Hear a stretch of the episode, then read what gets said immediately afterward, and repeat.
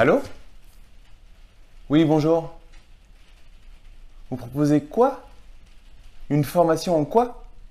Pour investir en immobilier? Il n'y a pas besoin de ça. Je regarde recherche appartement tous les dimanches. Je connais tout. Ah, il y a des astuces qui ne donnent pas? Ah, mais je regarde Capital, je lis des magazines, enfin. Je pense que j'ai largement le niveau pour, pour, investir en toute sécurité euh, dans l'immobilier. J'ai pas besoin de formation.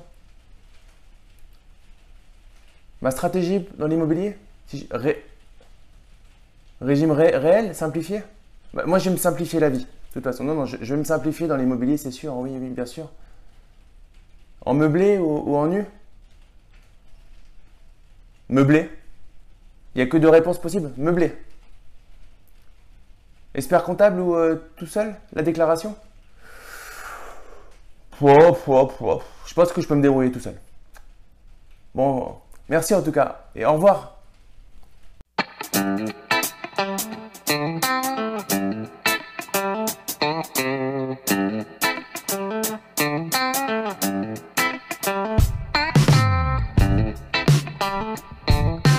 Salut à toi, ici Damien du blog Esprit Gagnant. Nous nous retrouvons dans cette deuxième vidéo d'une série de 3 dans lesquelles je te donne les 10 étapes majeures pour faire ton premier investissement en toute sécurité.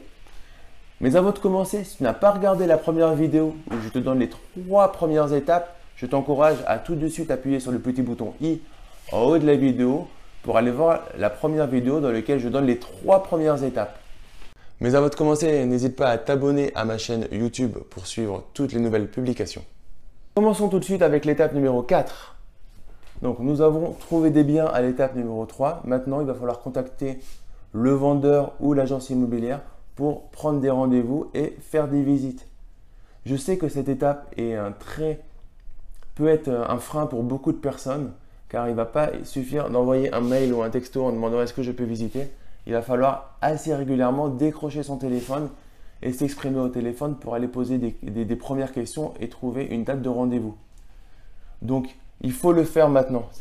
J'espère que tu as bien fait les trois premières étapes. Tu as des biens. Maintenant, il faut vraiment décrocher ton téléphone. Tant pis, te mettre un, coup de pied derrière. Ok? Arrêter de, se trouver des prétextes. Effectivement, ça peut être compliqué pour certaines personnes de prendre son téléphone et d'aller parler à quelqu'un qu'ils ne connaissent pas. Ben écoute, euh, tu t'entraînes devant ton miroir et tu, tu, fais la conversation avant. Il n'y a pas de questions bêtes, ok? Et sache que tu vas appeler quelqu'un qui a envie de vendre. Donc il va t'écouter, même si tu as des questions bêtes, il va faire comme s'il ne les avait pas entendues et il va y répondre.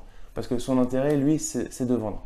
Donc l'astuce numéro 4, on prend, on passe, on prend son téléphone, on prend des rendez-vous, ok, et on fixe des rendez-vous pour plusieurs biens immobiliers. Il faut commencer à en visiter. Hein. Crois pas que c'est le premier bien immobilier que tu vas visiter que, que tu vas acheter qui va être la super affaire. Il va falloir en visiter euh, beaucoup.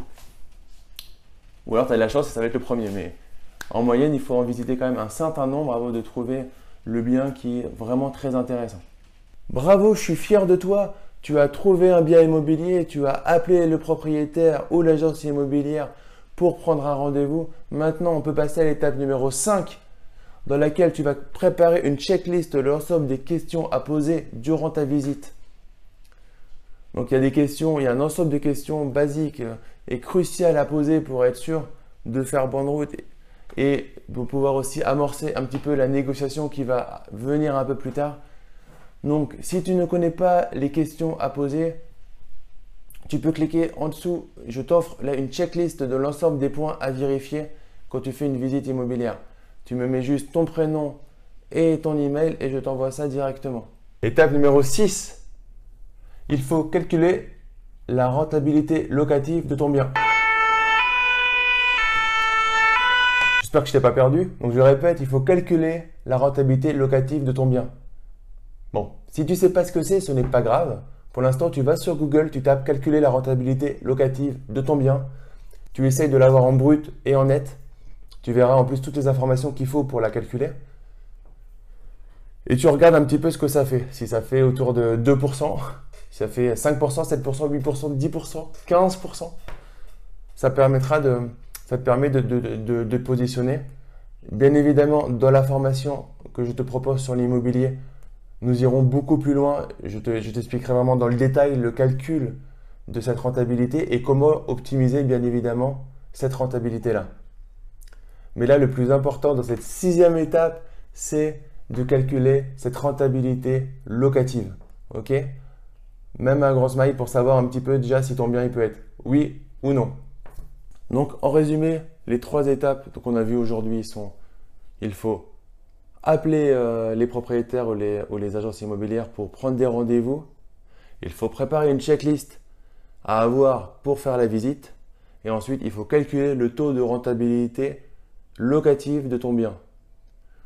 Donc, si tu as aimé cette vidéo, n'hésite pas à mettre un gros like, à la partager à des personnes qui pourraient être intéressées pour investir dans l'immobilier en toute sécurité. On se retrouve euh, très vite et je te dis euh, ciao ciao thank you